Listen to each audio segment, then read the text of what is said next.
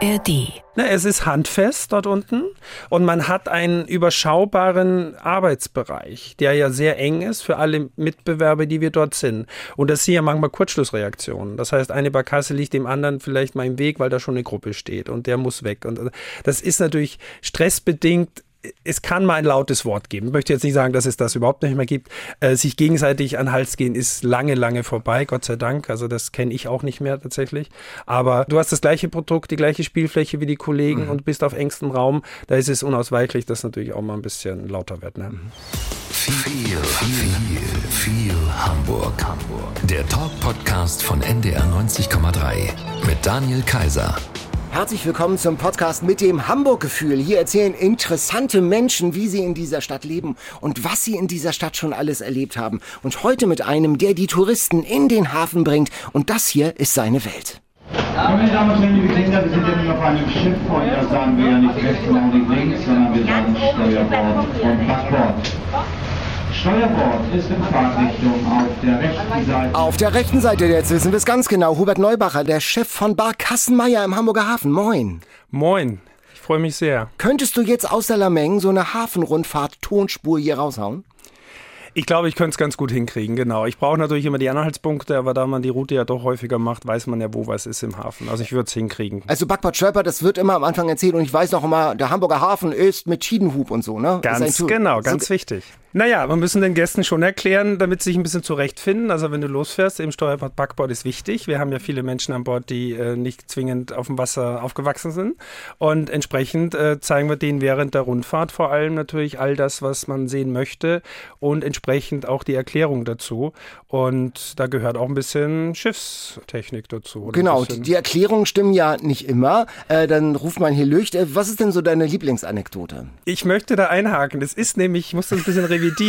Ah. also Helücht ist ja ein alter Begriff und ich sag mal ganz ehrlich, wenn man heute logisch denkt, äh, die, äh, das werden, machen wir heute noch in dem Sinne, dass der Schiffsführer oder der Erklärer oder die Erklärerin natürlich ihre Persönlichkeit einbringen darf. Mhm. Ich sag's wirklich so, mhm. weil alles, was Fakten sind, ist heute sofort nachvollziehbar. Also wenn die Elbphilharmonie höher ist, als sie wirklich ist, dann wissen die Gäste das an Bord sofort. Einmal Handyrecherche, So ist es, auch die Containerschiffe und so weiter. Und wir haben ja auch wirklich Menschen an Bord, die ganz bewusst kommen, um ein riesen Containerschiff oder ein Kreuzfahrtschiff zu sehen da müssen die Fakten einfach stimmen. Das heißt, dieses hier Lücht können wir eigentlich gar nicht mehr so bringen. Und unsere äh, Jungs und Mädels an Bord machen das eigentlich sehr gut, zumindest was ich aus den Bewertungen entnehme. Mhm. Was ist denn so deine Lieblingsstory, wo, wo du sagst, also das, das, also das ist eine coole Anekdote? Naja, früher waren es immer der, der Bananenbieger und sonstiges. Äh, ich bin, das habe ich wirklich, da fange ich bei den Azubis schon an, dass ich sage, pass auf Leute, ihr dürft solche Sachen nicht mehr erzählen. Mhm. Äh, es geht eher dann so wirklich auch um die Speicherstellung, die Historie und das, was ja. wirklich äh, äh funktioniert. Wann hast du denn zuletzt äh, auf einer Barkasse gestanden? Mhm, gestern. Gestern? Ja. Und das heißt, du warst richtig so am, am wie nennt sich das, Steuer?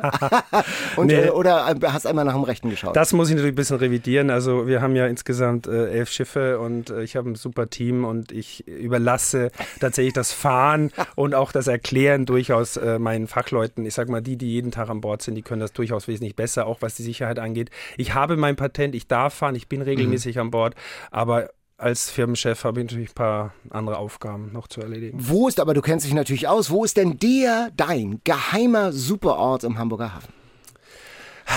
Ja, wenn ich den verrate, aber ich glaube, den kennen viele andere auch. Das ist schon zum einen äh, Entenwerder. Ja. Da gibt es ja das wunderbare Café. Daneben gibt es aber auch noch ein paar alte, hergerichtete, wieder renovierte Zollpontons.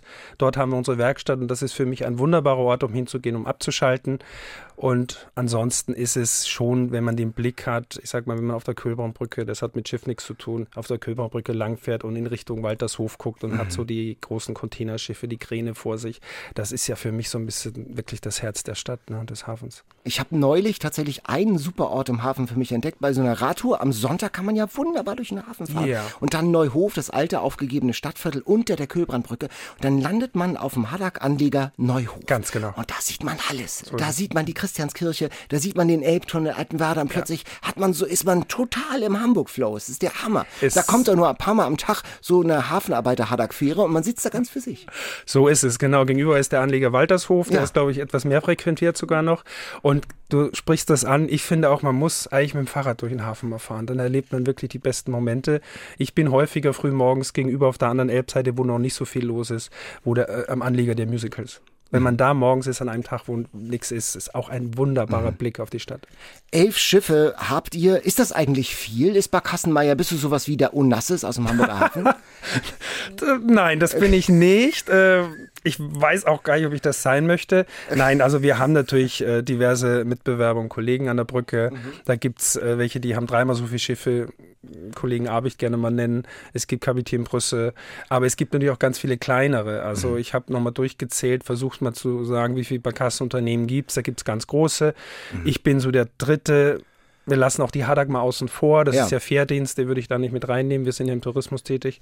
Also von dem her bin ich, glaube ich, der Dritte im Bunde, aber es gibt wirklich diverse Kollegen, 20, 15, 20 Firmen. Mhm. Wir haben auch Menschen auf der Straße gefragt, was die von dir wissen wollen. Hallo Hubert Neubacher, mein Name ist Leon Ulsan, ich komme aus Hammerbrook. Und die Frage ist, könntest du als Schiffsführer beim Schlepperballett mitmachen oder ist das zu knifflig?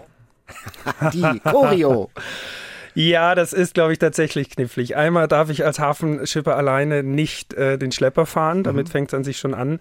Und äh, man müsste da wirklich ganz viel äh, Erfahrung haben, um das zu steuern. Ich würd, das würde ich vielleicht gerne mal tun, mhm. muss ich ganz ehrlich sagen. Guck mal, das ist nochmal ein Ziel, was du hast im Hamburger mhm. Hafen. Mhm. Aber kannst du so, so einen sportlichen U-Turn irgendwie machen mit deiner Barkasse? Ja, das, das, geht, geht, schon. das geht schon. Und mit den größeren Fahrgastschiffen, die dann auch Bugstrahlruder haben und so einen Schottelantrieb, der einmal ganz rumgeht, die Schraube, kann man sie ja quasi auch auf dem Teller drehen. Also da gibt es schon Möglichkeiten. Mhm. Immer im Sinne der Sicherheit auf dem Wasser, dass man natürlich keine anderen gefährdet und solche Spielchen werden auch nicht wirklich so gerne gesehen im, im, Schiffsverkehr.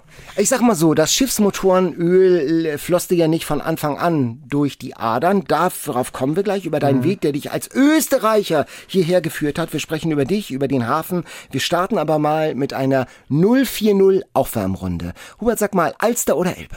Haha, schwer. Für dich natürlich da eine richtige Frage. Davon lebe und dafür lebe, ist es die Elbe, auch wenn ich gerne um die Alster marschiere in meiner Freizeit. Mhm. Fischbrötchen oder Franzbrötchen? Aufgrund Fischbrötchen Overload ist es tatsächlich das Franzbrötchen. Äh, das heißt, äh, wenn man, wenn man an den Landungsbrücken sozusagen äh, zu Hause ist, dann isst man schon eins zu viel, ja? Man holt sich schon mal eins. Man kennt auch die Kollegen, die die machen und verkaufen und auch im Schnack kriegst du mal ein Fischbrötchen, holst dir eins. Aber in der ganzen Stadt ist es natürlich schon das äh, Franzbrötchen. Zumal es auch ein bisschen die verbotene Ware für mich ist aufgrund Zucker und Süß. Ah, so, okay. Du achtest drauf, ja? Ein bisschen. Mhm. Pulverfass oder Elfi? Oh Gott, das ist ganz schlimm. Uh.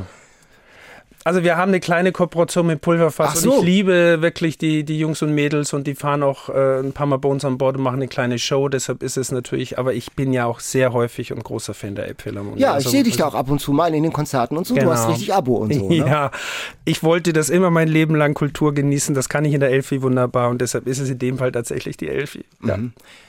Neuwerk oder Entenwerder? Ach, es ist Entenwerder, weil mhm. ich mich da einfach sehr, sehr wohl fühle und mir der Ort irgendwie so eine Energie gibt, die ich eigentlich auch nicht beschreiben kann. Warst du schon mal auf Neuwerk? Nein. Nee, ich auch nicht. Stimmt Na, eigentlich. Hamburger Stadtteil, ich glaube, der einzige Stadtteil, in dem ich noch nicht war. Neuwerk. Also, äh, es gibt noch was zu entdecken, auch maritim und per Insel. Können da ja mal zusammen hinfahren. Ja, unbedingt. Hamburg ist die schönste Stadt der Welt, sagen manche. Und da würdest du sagen? Ich sage immer, es ist die schönste Stadt. Also ich, ich mache immer Hashtag schönste Stadt, ah, okay. weil die schönste Stadt der Welt klingt immer sehr überheblich. Mhm. Ich finde, es ist wirklich eine wunderbare Stadt und ich fühle das auch in mir. Ich bin jetzt seit über 30 Jahren in Hamburg und die Stadt ist so toll und grün und so lebenswert. Aber es gibt natürlich auch noch London, Paris und mhm. Wien. Also das darf man nicht vergessen. Ne? Mhm. Du bist aber bewusst hier, also du bist hier nicht geboren und bist hier nicht verhaftet worden, sondern ähm, du kommst, man hört es fast nicht, du kommst aus Österreich. Naja, wenn ich muss, dann kann ich natürlich auch im Dialekt. da wird meine Mama sich freuen. Nein, aber es ist natürlich, wenn man so lange in der Stadt ist und im Tourismus tätig ist, dann äh, gewöhnt man sich äh, die, die Sprache natürlich an. Und ich bin ja mitten im Zentrum des Tourismus und, und, und wo viele Menschen kommen, um, um Ur-Hamburg zu erleben. Und deshalb ist die Sprache natürlich angeglichen. Hast du es dir abtrainiert oder ist es nach und nach so gekommen? Es ist so ein bisschen so gekommen, aber ich glaube, mhm. ganz am Anfang habe ich auch ein bisschen geübt. Es gab ja mal eine Zeit lang in St. Pauli, kam ja, also die aus dem Milieu, da kamen ja Österreicher her, ne? Ja. Aber da knüpfst du nicht so an. Also, also ich habe die, die habe da meine, meine Fühler noch nicht ausgestreckt, aber man weiß ja immer nicht, was noch passiert. Nein, um Gottes Willen, also es hat alles seine Berechtigung. Ich bin da, wo ich bin, ganz fein. Wie viel Österreich steckt da noch in dir, so im Alltag? Wo merkst du, oh, da bin ich aber noch? Also. Ach, ich glaube schon. Also ich darf ja viele Dinge machen, äh, die nicht zwingend nur mit dem Hafen und Schiff zu tun haben und das ist schön. Ich bin äh, tatsächlich sehr verbindlich und offen und ich manchmal werde ich gefragt, warum, wie geht das alles, wie machst du das? Und da sage ich tatsächlich immer, es ist ein bisschen, glaube ich, die Erziehung und Gene. Also der Österreicher in mir hat, bringt eine gewisse Offenheit mit, die ich einfach äh, so, die mich machen lässt, was ich tue und ich glaube, da bin ich einfach äh, habe ich viel Gutes mitgekriegt. Du kommst nicht aus einer großen Stadt, nicht aus Wien, sondern du bist so ein Smalltown-Boy, ne? Ganz genau. Ich bin wirklich aus dem, aus dem Enstal, also Haus im Enstal ist mein Heimatort, das ist in der Dachstein-Dauen-Region, der höchste Berg in der Steiermark und da ist Skifahren Komm, hast auch sofort die touristische Note wieder bei, da ist der höchste Berg und Backbord und Stolpert und da oben, da ist der höchste, ja, das ist alles drin, genau. Naja, weil ich tatsächlich, also schon, man wird, also ich würde sagen, vor 20 Jahren habe ich mich, äh, war die Verbindung etwas weniger in Österreich, aber man wird ja mit den Jahren auch ein bisschen, zieht dann doch zu den Wurzeln zurück. Ich bin gerne mal in den Bergen, Ja. ob Winter oder Sommer ist egal. Und äh, gerade wenn die Familie da ist, ist das natürlich eine wunderbare Verbindung und auch als, als Ausgleich zur Großstadt. Aber als Jugendlicher ist es dann natürlich. Ja, das ist, ich sag mal so, das spürt man ja in sich selber als junger Mensch, ob man dafür geboren ist, dort zu bleiben. Das ist auch legitim. Meine ganze Familie, Schwester, Bruder sind dort, die fühlen sich sehr wohl, sind auch im Tourismus tätig, Hotellerie, Gastronomie, meine Eltern auch. Also das ist eine wunderbare Gegend. Mich hat's halt tatsächlich als junger Mensch weggezogen. Ich habe gemerkt, also hier kann ich, äh, ich muss erstmal raus in die Welt, um, um Dinge zu erleben. Und Hamburg war die Welt. Hamburg war damals die Welt, ja. Es Wie ist kam so, es das ist denn? heute Dann sitzt du da irgendwo in der Steiermark und sagst so, naja, also mit äh, Augen zu, Finger im Atlas oder wie? Wie kommt man nach Hamburg? Nein, das war natürlich kurz gesagt, ich habe äh, Kellner gelernt, bin äh, mit um 16 Jahren in die Ausbildung gegangen. Da war ich dann schon in Lech am Arlberg, das ist ja auch schon am anderen Ende von Österreich, also Richtung Vorarlberg, Schweiz dann natürlich. Und da habe ich meine Ausbildung gemacht und von dort aus habe ich meine Wege dann äh, gemacht. Also ich wurde von einer Familie abgeworben nach Norderney in ein Hotel, an die Bar. Ich gebe zu immer noch, ich wusste damals nicht, wo Norderney ist. Wir hatten kein Google, wir hatten keine Landkarte. Ich wusste, das mache ich mal. Wir Okay. hatten ja nichts. Ja, genau. naja, so. genau. Aber man wusste es halt und da habe ich gesagt, okay, dann gehe ich mal auf eine Insel. Und durch Norderney bin ich dann äh, an meinen freien Tagen schon mal nach Bremen und Hamburg gekommen, habe Menschen kennengelernt. Wann war das so? Das war in 1990. Also noch altes Jahrtausend. Kannst du Mhm. dich erinnern? War Hamburg ja auch noch ein bisschen andere Stadt. Äh, was war so der erste Impact, den du in Hamburg gespürt hast? Also mich hat schon sehr gepackt so. Also ich, ich weiß noch, ich bin dann hierher und, und habe bei Freunden gewohnt, um mich in den Hotels zu bewerben, auch im Service. Und habe dann von diesen paar Tagen, die ich hier war, die Hälfte Zeit in Planten und Blumen verbracht, weil ich das so toll fand. Ich bin dann auch an die Alster und ich weiß heute noch eine Ecke, das ist am neuen Jungfernstieg, die Ecke. Da wusste ich damals, ich will nicht sagen, ich hatte mich damals verlaufen, aber ich weiß heute noch, dass ich damals dort stand und nicht wusste, wo ich wieder zurück muss, wo ich gewohnt. Ausgerechnet am neuen Jungfernstieg. Ja, es war- das ist ja Man darf es eigentlich Punkt. gar nicht. Ja, weil ich, ich habe es in meinem Kopf nicht zusammengekriegt, zu sagen, genau, muss ich jetzt links oder rechts gehen? Das ging alles. Damals hat man ja Menschen noch gefragt, wo muss ich denn hin? Und die waren auch ganz freundlich. Ja. Also alles gut. Aber ich weiß noch genau, da gab es, ich glaube, es war ein Geschäft mit Bonsai-Bäumen oder so, wird's heute gar nicht, gibt's heute, glaube ich, gar nicht mehr. Da. Und äh, ja, also das waren so meine ersten Ansätze hier in Hamburg. Und dann hast du hier auch im, ähm, in, äh, im Hotel als, als Kellner oder im, im Genau. Im, äh, wo, war, wo war das? Ich habe in der Innenstadt am äh, Große Bleichen im Renaissance-Hotel, gibt's Ah, heute noch. okay, gibt's heute. Und äh, da habe ich im Bankett gearbeitet, im Service, Kellner, Veranstaltungen gemacht. Und das war dann auch der erste Schritt mit den Veranstaltungen, mit dem Catering-Service, dann auch mal rauszugehen aus dem Haus, aus dem Hotel. Und das waren dann, dann auch halt schon mal Schiffe vom Bergkassenmeier. Und das heißt aber, vorher waren Schiffe kein großes Thema in deinem Leben. Nee, Interessant. Auch nicht der Wunsch zu sagen, ich muss zwingend in die, jetzt sage ich mal, Seefahrt, was es ja nicht in der Form ist, aber ja. Nee. Und dann hattest du einmal Außendienst, einmal ein kaltes Buffet bei Kassenmeier gemacht und dann hat's Klick gemacht, oder wie? Ja, genau. Also der Hafen hat mich vorher schon fasziniert. Ich war natürlich dann auch schon mal an den Landesbrücken und so weiter. Aber dass ich dann die Chance hatte zu sagen, äh, äh, ich gehe da hin und will im Hafen arbeiten. Vorrangig aber auch in der Verwaltung im Büro, muss ich auch Ja. gleich dazu sagen. Ich habe nicht angeheuert jetzt als, als äh, Decksmann oder, oder Lehrjunge, sondern ich war im Büro und habe mir dann alles weitere in den vergangenen Jahren, 29 Jahren erarbeitet. Das heißt aber, da hat es dann, also nochmal zurück, also da hat es dann Klick gemacht. Das heißt, die haben gesagt, ach, der ist gut, der Ja. Typ und wir brauchen jemanden, Ja. oder wie? Gut kam später. Also sie brauchten jemanden. so. Und mir wurde dann von dem Ehepaar Juncker Hensen, das war meine Vorgänger, die Inhaber und Bernhard Hensen, leider schon verstorben, aber der war der, der äh, Enkel der Firmengründer. Die haben gesagt, wir nehmen den Jungen einfach mal, lass ihn mal machen, wir probieren das mal aus. Und mir hat das von Anfang an sehr viel Spaß gemacht und der Hafen hat mich sofort gekriegt, wie gesagt, auch vorher schon. Sonst hätte ich diesen Schritt auch gar nicht gewagt. Also aus der sicheren Hotelleriegeschichte heraus, wo ich mich mhm. auskannte, war das schon ein Weg damals. Aber er hat sich ja gelohnt. Also Hafen war vom ersten Moment an voll mein Ding, ja. Und äh, vom Assistenten dann zum Geschäftsführer, konnten dann die Vorgänger gut loslassen oder haben die dann mal wieder reingeschaut und gesagt, naja, aber Hubi hier mal noch mal ein bisschen mal schrubben das Deck und so? Nee, die haben tatsächlich mich ab meinem 30. Geburtstag, kurz ein paar Tage vorher, tatsächlich äh, alleine machen lassen. Ich habe auch bis dahin aber nicht wirklich wahrgenommen, weil ich immer gearbeitet, gerne gearbeitet habe. Ich habe meinen Job gemacht. Man hat mir ab meinem 25. Jahr schon irgendwie so mitgeteilt, pass auf, wenn du 30 bist, hören wir auf. Und dann muss ich wirklich sagen, hat die liebe Frau Juncker mhm. das so schlau angestellt. Sie hat mich so in die Richtung gelenkt, dass ich es gar nicht gemerkt habe, als die mich am Hafengeburtstag 2002 verlassen haben. Sage ich, ich gehe jetzt nach Hause, ich mache Feierabend. Seitdem mhm. waren die dann nie wieder im Büro Und haben mich machen lassen. Hammer. Ähm, ich sag mal, es wird ja im Hamburger Hafen hört man, so gibt es auch so eine andere Tonalität, so einen anderen Schnack. Man geht auch ein bisschen ruppig miteinander um. Und da kommt dann so ein Kellner aus Österreich. Der will uns was über Schiffe erzählen. Wie war denn das mit der Anerkennung am Anfang an? Musst du dich auch mal durchboxen oder? Mit Sicherheit. Ich glaube, das ist auch ein bisschen äh, in Hamburg sowieso gegeben. Also man muss schon Leistung bringen, sage ich mal, um, um eine gewisse Anerkennung irgendwann zu erreichen. Aber ich hatte es tatsächlich so schwer nicht durch die Rückendeckung äh, des Ehepaars. Aber es gab Schiffsführer, die mir also, zu Anfang das Du, was ja üblich ist, immer noch im Hafen, man duzt sich. Es waren aber ältere Schiffsführer dabei, auch ehemalige Kapitäne, die haben dann erstmal gesagt, ach du ist hier nicht, ne? Wir warten erstmal, wie lange das hier mit dir geht. Ich erinnere mich an einen sehr speziellen Fall, ja. So, das hat dann ein bisschen gedauert. Aber glaub, zwei Jahre später wurde es dann du. Ich bin Milena. Ich wohne in Salzburg. Hallo Hubert.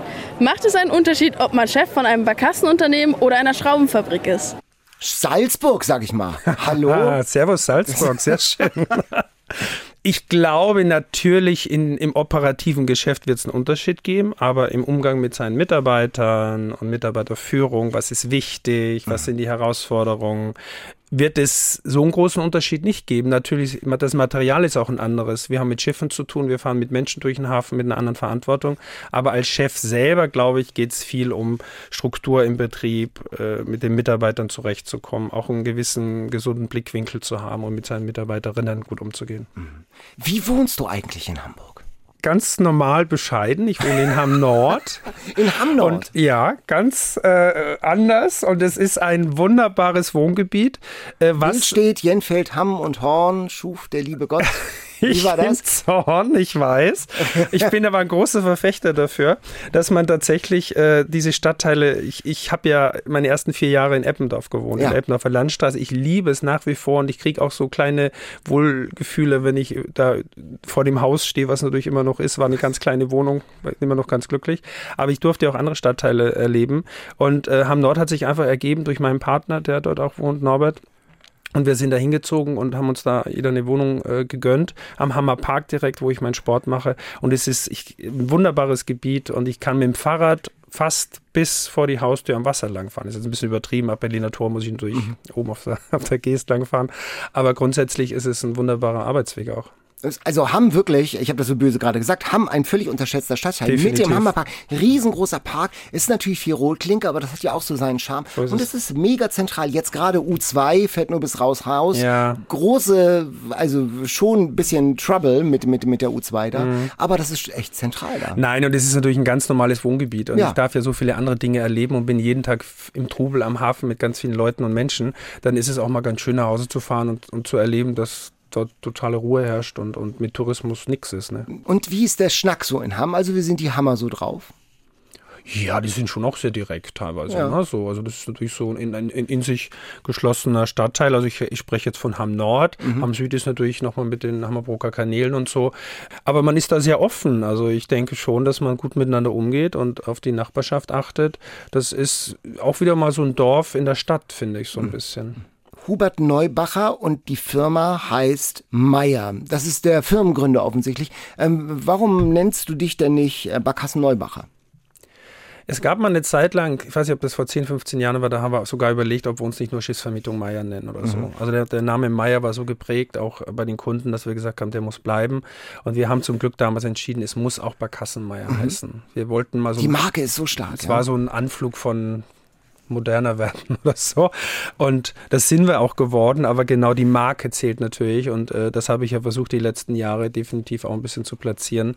Und heute stehen wir wirklich wieder toi toi toi relativ gut da. Und es gab nie den Grund, das Barkassen Neubacher zu nennen. Das fände ich total abwegig. Wenn ich das selbst jetzt sage, finde ich das komisch. Das klingt als fremd. Wäre vielleicht mal ein Versuch wert, aber Es umweht ja den Hafen auch so eine wild gefährliche Romantik. Ähm, wie viel von diesem junger Mann zum Mitreisen gesucht steckt denn äh, in Barkas Barkassenmeier? Wer arbeitet bei euch? Sind das geregelte Ausbildungsbetriebe oder wird er auch mal so angeheuert in dem Sinne? Ja, durchaus. Vielleicht jetzt sogar wieder mehr, wo sich ja auch in unserem Bereich ein gewisser Fachkräftemangel ergeben hat. So, aber toi toi toi, ich habe wirklich einen sehr langjährigen harten äh, Stamm an, an Mitarbeiterinnen, die da sind. Aber natürlich wechselt das auch so ein bisschen. Man bleibt schon auch länger im Betrieb. Also ich habe Mitarbeiter, Mitarbeiterinnen, die 20, 15 Jahre da sind, Gott sei Dank. Denn wenn neue Kollegen dazukommen, dann werden die natürlich auch ein bisschen eingenordet auf, die, auf den roten Faden, was meine Firma so ein bisschen Ja. ausmacht. Und wir sind an sich eine relativ, ich sage mal wirklich hochpositiv besetzt bunte Truppe. Wir haben äh, einen Ägypter in der Firma, jemand, der aus dem Irak kommt, dann haben wir jemand, der aus äh, Gambia geflüchtet ist, auf, aus Af- Afghanistan und natürlich haben wir auch ein paar typische Ur-Hamburger Typen dabei, die auch den Schnack so drauf haben, wie man es gerne liebt. Mir ist das auch sehr wichtig, das hat wirklich was mit Diversität zu tun, gelebte Diversität, die sich einfach daraus ergibt, weil ich äh, die Farben einfach nicht sehe. Für mich ist der Mensch einfach wichtig und das funktioniert eigentlich ganz gut, ist aber auch durchaus mit Arbeit verbunden, muss man sagen, ja. Das heißt, Naja, es muss, man muss das schon den Leuten näher bringen. So, Jeder ist eine Persönlichkeit für sich, du musst zusammenkriegen, dann ist jeder ein Typ für sich, wo man sagen muss, wer hat jetzt welche Aufgabe, dann wird einer Erwachsener plötzlich und kriegt doch den Klick und sagt, ah, ich weiß jetzt, wie es geht. Das ist gerade bei jungen Menschen oft der Fall, was mir sehr viel Freude macht, wenn man so 15-, 16-Jährige in die Ausbildung kriegt und die müssen ja dann an die 5, 6 Jahre, drei Jahre Ausbildung. Und bis sie Personenbeförderung machen dürfen, sind sie 21, dann hast du die 5, 6 Jahre bei dir in der Firma, dann erlebst du natürlich auch, wie so ein junger Mensch sich wandelt. Ja. Und wenn der natürlich dann fertig ist und auch Schiffsführer ist, bedeutet das den nächsten Schritt, wie kriegst du ihn integriert, dass die althergebrachten Damen und Herren, die Schiffe fahren, den auch so akzeptieren. und bevor die ans Mikro dürfen, gibt's dann so ein Casting oder, oder, wie- oder wie, oder sagst du, mach einfach mal? Sind ja Qualitätsstandards auch. Ja, genau. Also es fängt quasi im zweiten Lehrjahr an, dass die ihre Hafenerklärung äh, äh, lernen, die Jungs und Mädels in der Ausbildung. Und äh, natürlich sich das bei den Kollegen abgucken, die schon länger da sind. Wichtig dabei ist tatsächlich, dass wir dann uns das auch mal anhören. Es gibt so eine Grundstruktur. Und wie, wie schon mal gesagt, die Fakten müssen stimmen. Und dann lernt man auch natürlich, dass ein junger Mensch, der noch nicht mal 20 ist, nicht einen Spruch bringen kann, vielleicht den ein Schiffsführer macht, der 30 Jahre älter ist. Die Erfahrung machen die aber selber ganz schnell. Das, das, die Reaktion der Gäste, die kriegt man ja sofort mit. Das heißt, das ist ja auch ein, eine Interaktion mit den Gästen an Bord, dass man merkt, wie reagiert der Gast, wenn ich jetzt irgendwas erzähle oder Blödsinn erzähle. Was eine wunderbare äh, Qualitätssicherung ist. Ja. Wie viel Hafenrundfahrt steckt dann, also wie viel die tägliche äh, Hafenrundfahrt steckt in eurem Geschäft oder wie viel Schiffe werden geschartert? Also was, wie, welchen Anteil hat so eine Hafenrundfahrt? Na, es ist jetzt gerade jetzt in, in 2023, haben wir echt festgestellt, seit April wieder richtig. Also wir sind schon wieder bei 60, 70 Prozent Hafenrundfahrt. Wahnsinn, ja. Das ist wirklich jeden Tag volles Programm. Das auch- ist auch gut so. Und der Rest ist halt Charter. Vielleicht sind es 60, 40. Äh, und Charter heißt halt alle möglichen Veranstaltungen, die, auf, die man sich auf so einem Schiff vorstellen kann. Es sind Hochzeiten, Tagungen, Firmenveranstaltungen, aber natürlich auch ein bisschen Kunst, Kultur, Konzerte, alles Mögliche, was, wo ich auch große Lust zu habe. Sag mal, ist diese Haddock-Fähre 62 nach Finkenwerder, ist das große Konkurrenz? Bin ich ein bisschen zwiegespalten. Es ist natürlich immer eine Geldfrage und es wird immer hoch beworben als die günstigste Hafenrundfahrt, was uns im Gewerbe natürlich nicht gefallen kann. Und ich glaube, es ist auch für die Stadt und für die, vor allem für die Pendler nach wie vor eine Herausforderung. So. Also ich finde, es, es war schon immer so. Ich würde nur die, die Medien oder auch in, in diversen Reiseführern würde ich mir manchmal wünschen, dass es halt nicht so beworben wird. Wir können da nichts dafür. Wir wären froh, wenn, wenn die Gäste zu uns kommen. Aber natürlich haben wir andere Kosten und, und, und äh, mit Erklärung. Es gibt ganz viele Menschen, die wollen das auch gar nicht. Das macht man vielleicht in anderen Städten auch. In New York fährt man vielleicht auch mit der Fähre mal einfach mhm. hin und her. Also deshalb kann ich es nicht verurteilen, aber klar, ich glaube, viele würden sich wünschen, auch aus unserem Bereich, wenn die Hälfte mindestens davon auch lieber bei uns fährt. Vor ein paar Jahren, da war es noch so, da haben sich die Koberer der Barkassenbetriebe auch schon mal an die Wolle gekriegt. Ich meine, von Prügeleien war da, glaube ich, auch sogar zu lesen. Wie ist denn die Thermik jetzt gerade da so an den Landungsbrücken? Na, wir prügeln uns natürlich nicht mehr. Aber es war klar. schon so, ne? Ja, früher war das durchaus. Na, es ist handfest dort unten und man hat einen überschaubaren äh, Arbeitsbereich, der ja sehr eng ist für alle Mitbewerber, die wir dort sind. Und das sind ja manchmal Kurzschlussreaktionen. Das heißt, eine Barkasse liegt dem anderen vielleicht mal im Weg, weil da schon eine Gruppe steht und der muss weg. Und äh, das ist natürlich stressbedingt es kann mal ein lautes Wort geben. Ich möchte jetzt nicht sagen, dass es das überhaupt nicht mehr gibt. Äh, sich gegenseitig an den Hals gehen ist lange, lange vorbei, Gott sei Dank. Also das kenne ich auch nicht mehr tatsächlich.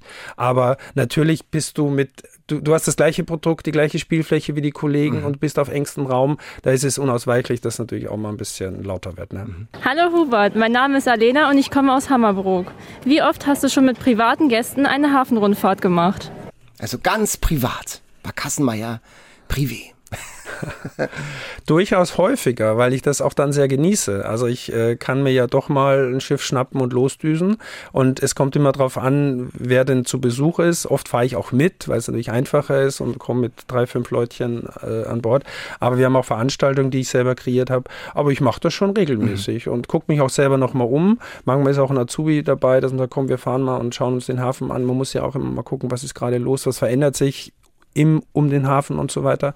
Aber ich genieße das schon auch mal, wenn man da alleine mal. Also am Hafengeburtstag besonders schön, einmal von den Landungsbrücken rüberfahren zum Santorhöft, die Menschenmassen auf der Brücke und auf der Promenade. Auf Distanz. Genau, und dann fährt man halt, wird man mal halt alleine rübergefahren. Das ist schon ein bisschen ja, das ist ein kleiner Luxus. Und deine österreichische Familie. Mensch, unser Hubi da oben in Hamburg. Ich gehe mal davon aus, dass sie sich freuen und durchaus ein bisschen stolz sind. Wir hatten auch vor kurzem tatsächlich äh, Steiermark Tourismus zu Gast äh, äh, wegen Neueinweihung die, der Fluglinie Hamburg-Graz. Und ich glaube, ich bin dort auch durchaus äh, medial ein bisschen bekannt, dass ich halt der Steirer in Hamburg bin, der durch, der mit Schiffen zu tun hat. Also die Geschichte, die wirkt in beide Richtungen quasi. Ja, ja. witzig. Ähm, bald ist ja Christopher Street Day. Du machst da ja auch immer so vorher so ähm, Pride-Rundfahrten Friendship. Ne? Glücklich, wer eine Einladung hat. Warum ist dir das wichtig, da dich auch zu engagieren? Weil es einfach eine große Rolle spielt nach wie vor. Also ich, äh, Hamburg Pride macht einen großen Job und wir erleben es ja gerade bei den ganzen Paraden, die in den ganzen Städten Europa, weltweit, Deutschland stattfinden. Wir müssen weiterhin dafür kämpfen, dass äh, die Welt bunt ist und Diversität eine Rolle spielt.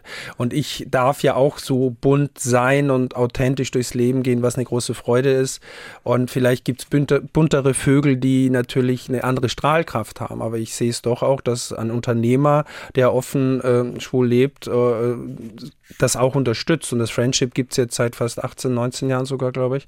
Und das ist einmal im Jahr einfach eine Feier mit Freunden und Bekannten und der Name ist halt auch Programm. Deshalb mhm. Friendship, weil ich kann so viele Menschen gar nicht bedienen. Deshalb ist einmal im Jahr ein bunter Haufen Menschen an Bord und hat Spaß. Wie ist denn das als schwuler Mann in Hamburg zu leben? Hattest du auch gerade auch im Hafen zu arbeiten? Das kann ich mir auch schon vorstellen, dass da Reibung Hitze erzeugt.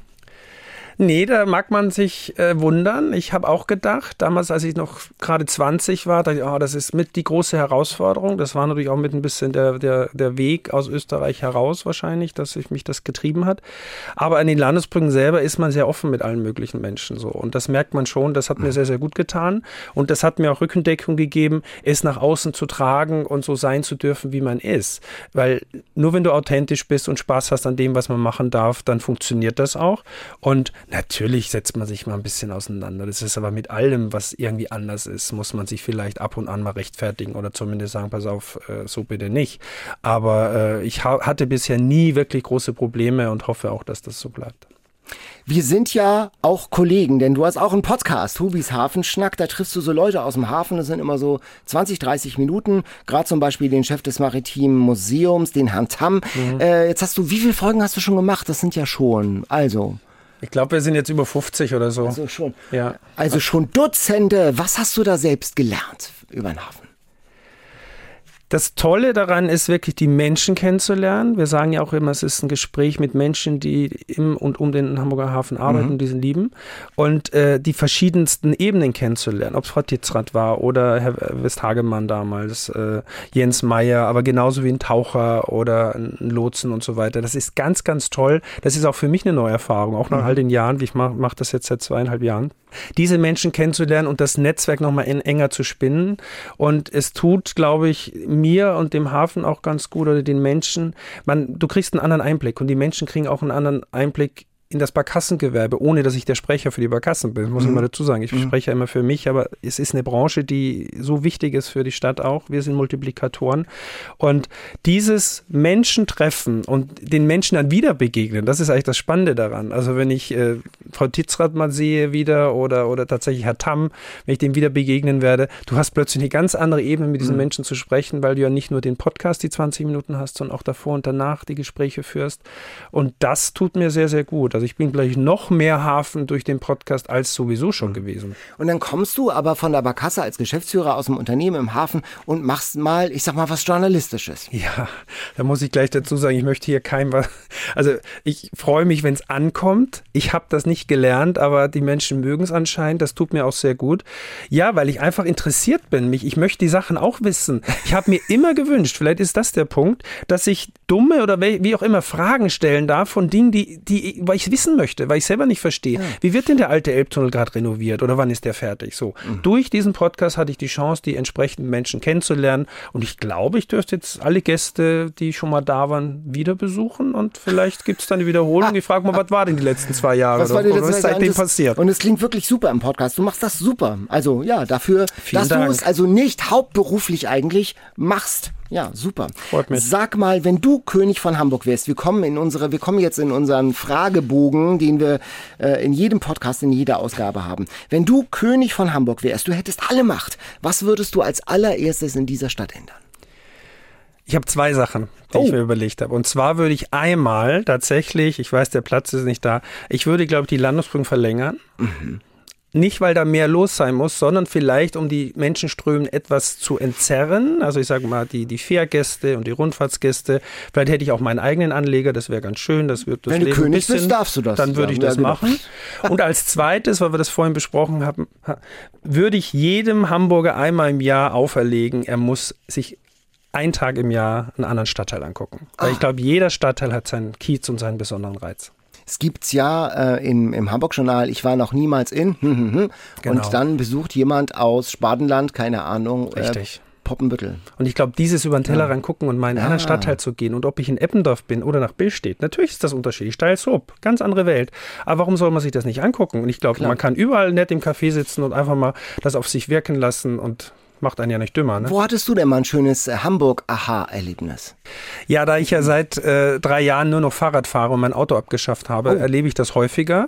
Und besonders schön ist es, wenn man tatsächlich auch dann mit dem Fahrrad die Fähre nimmt, rüber auf die andere Elbseite. Wir haben unsere Hauswerft in Finkenwerder. Ah, und du von, fährst aber mit der Haddock-Fähre, mit der Konkurrenz mit, sozusagen. Ich fahre mit der Konkurrenz, natürlich. Okay. Fahrrad okay. drauf, in Finkenwerder aussteigen genau. und dann dort auch den, den Deich entlang, am Schwimmbad vorbei bis zur Werft, ist super. Mhm. Und den Rückweg natürlich auch. Und dann durch die Vettel ja. über die Vettel quasi und durch die Straße, wo das goldene Haus steht. Da bin ich tatsächlich auch stehen geblieben. Ich kannte das natürlich aus den Nachrichten und so weiter. Ich war da auch noch nie wirklich und bin da wirklich mal stehen geblieben und habe mir Gedanken gemacht, ja, es ist doch sehr beeindruckend, dass man das, sowas dort hingesetzt ja, hat. Ja, es ist ein Riesending. Die Vettler selbst waren ja nicht alle begeistert davon. Ich konnte das nicht ganz nachvollziehen, weil es genauso der Punkt ist. Man hat, man hat eine neue Wertigkeit, man einen neuen, äh, eine neue Perspektive auf eine Straße, auf einen ganzen Genau, Stadtteil. und das, das ist der äh, Hammer. Vettel, ist super. Ja. Mhm. Also es lohnt sich, Hamburg sich anzuschauen. Die nächste Frage passt dazu. Wo würdest du denn sagen, mehr Hamburg geht nicht? Was ist so der hamburgischste Ort in dieser Stadt? Ich habe das vorhin schon kurz erwähnt. Äh, es ist für mich tatsächlich das geht ja mit dem Fahrrad nicht. Äh, und solange wir sie noch haben, es ist auf der Köhlbrandbrücke, über die Köhlbrandbrücke zu fahren und dann, ich sag mal, von der, vom Hafenmuseum zu kommen und dann rechts die Skyline von Hamburg zu haben, den mhm. Köhlbrand unter sich, die Elbe, vielleicht noch die Containerschiffe, die Kräne, links hast du die, die Hafenbecken, wo Erz und so umgeschlagen wird. Ich finde, dort erfährt man wirklich, das ist Hamburg. Also, weil Hafen für mich ja das Lebenselixier irgendwo ist. Mhm. Was würdest du gern mal in Hamburg machen, was du noch nicht gemacht hast? Ich würde, glaube ich, mal einen Rundflug machen wollen mit einer kleinen Maschine. Mhm. Und zwar aus dem Grund, weil ich, glaube ich, seit Ewigkeiten einen Gutschein habe von einer Freundin. Die macht Air Weddings und so. Also man, ich habe sogar den Zugang. Ich würde gern mal einen Rundflug über Hamburg machen mit so Was einer kleinen hindert Maschine. dich denn sozusagen daran, wenn du schon den Gutschein in der Es Hand hat hast? einfach Also, nie, okay. ich weiß ich nicht, zu viele andere Dinge, es hat einfach nie funktioniert. Aber das wäre, glaube ich, als ich die Frage gehört habe, äh, habe ich überlegt, das wäre jetzt das nächste, was ich mal machen muss. Also Hamburg nicht nur zu Lande ja, aus dem Wasser, sondern auch aus der Luft. Genau. Super. Vielen Dank, Hubert Neubacher. Das war viel Hamburg für heute. Dieses und alle anderen interessanten Gespräche mit Westernhagen, mit Oliver Mommsen, mit Dagmar Berghoff, mit Charlie Hübner und und und findet ihr in der ARD Audiothek. Am besten abonniert ihr das Ganze, dann verpasst ihr keine Folge mehr. Und apropos Audiothek, da gibt es super Podcasts ohne Ende. Also ihr wollt mal tief eintauchen, haha, in die Gedankenwelt eines Superunternehmers zum Beispiel. Also Hubert Neubacher haben wir heute den Superunternehmer, aber auch Elon Musk.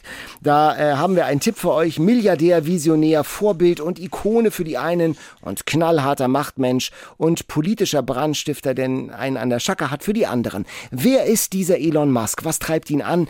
Was will er erreichen? Ein Podcast ist das in fünf Teilen in der ARD Audiothek, die Elon Musk Story. Ja, das war's für heute. Bis zum nächsten Mal.